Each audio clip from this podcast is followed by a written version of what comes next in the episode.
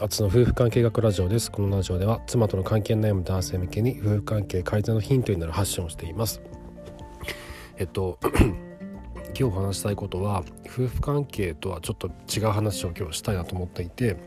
何かというと、えー、どこでえっ、となんだろうなその縁というものが見つかるかわからないっていう話をしようかなと思っていて何かって言いますと今うちの妻個人事業主なんですけどネットショップを開いてあるものをねこう売ってるんですよ。でその仕入れ先が僕の知り合いの方なんですよね。でこの知り合いの方というのが僕実際に会ったことがないんですよ。実際に会ったことがない方から僕が、まあ、その妻がその商品を卸してもらっていて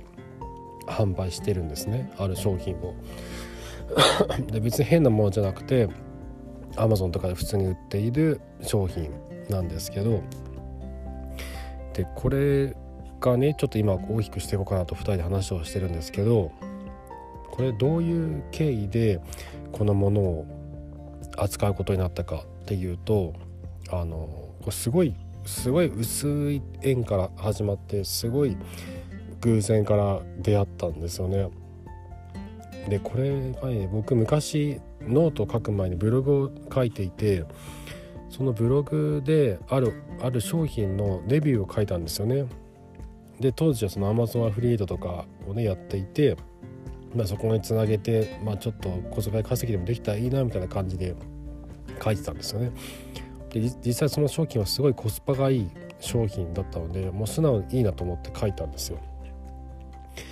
でそうしましたら結構デビューのその記事が検索で上の方に来てくれるようになってでぼちぼち商品が記事から売れるようになったんですよね。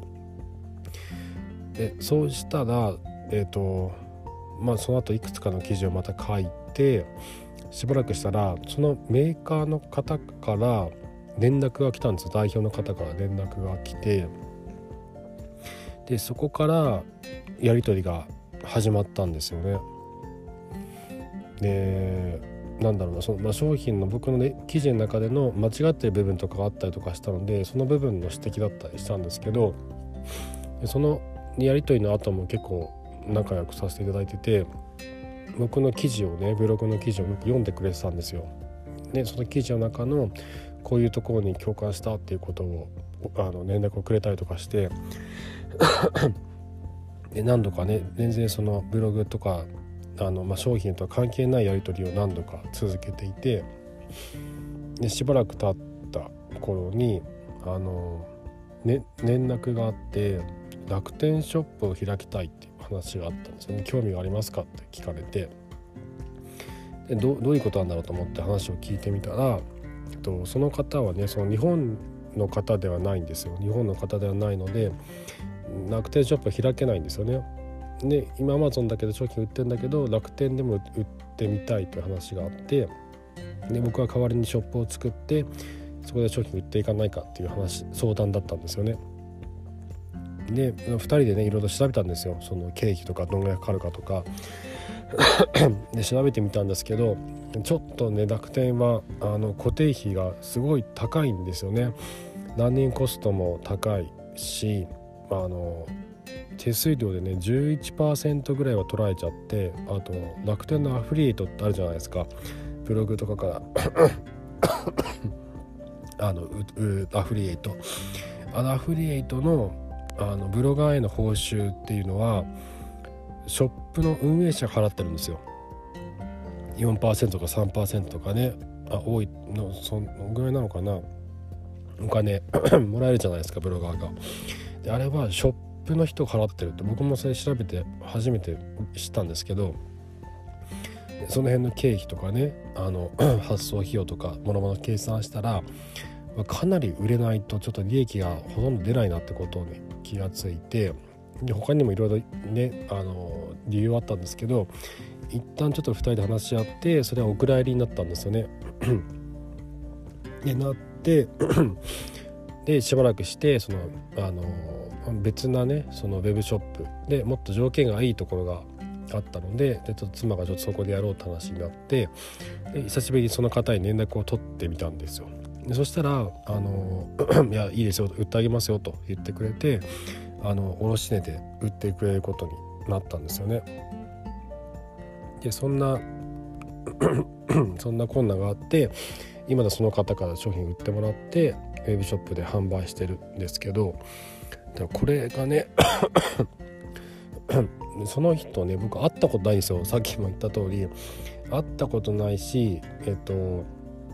スカイプでな1回だけかな。12回か。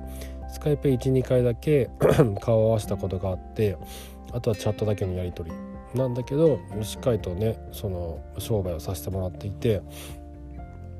ね、でもすごい薄い縁なんですよね。でこういうなんかすごい薄い縁なんだけどだけどこう多分23年経ってるんですよ出会ってから。